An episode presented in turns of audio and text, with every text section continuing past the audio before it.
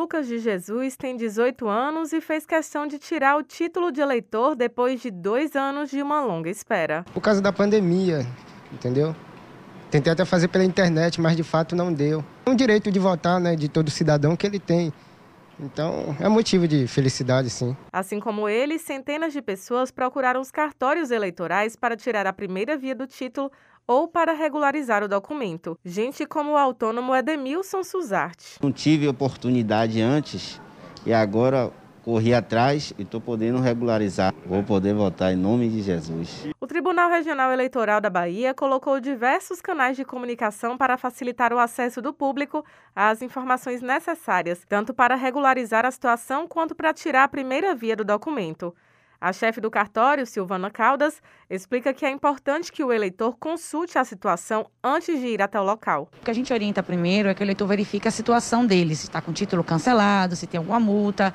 Então, o ideal é que ele procure esses canais, que podem ser o NAVE, que é o Núcleo de Atendimento Virtual Eleitor, disponível no site, o TRE da Bahia.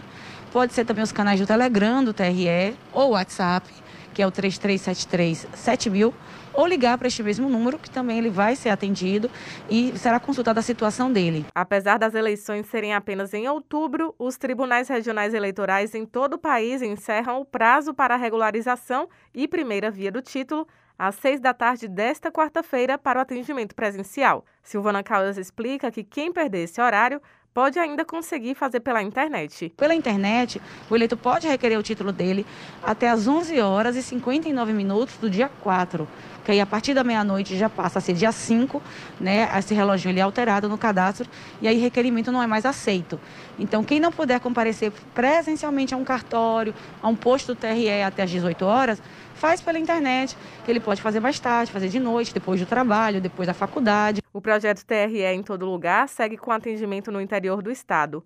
Até amanhã, os cidadãos das cidades de Santo Amaro, Iambupe e Ubaíra poderão fazer a primeira via do título, atualizar dados cadastrais e regularizar a situação eleitoral.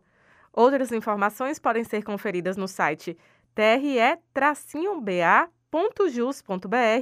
ou pelo WhatsApp 3373 7000.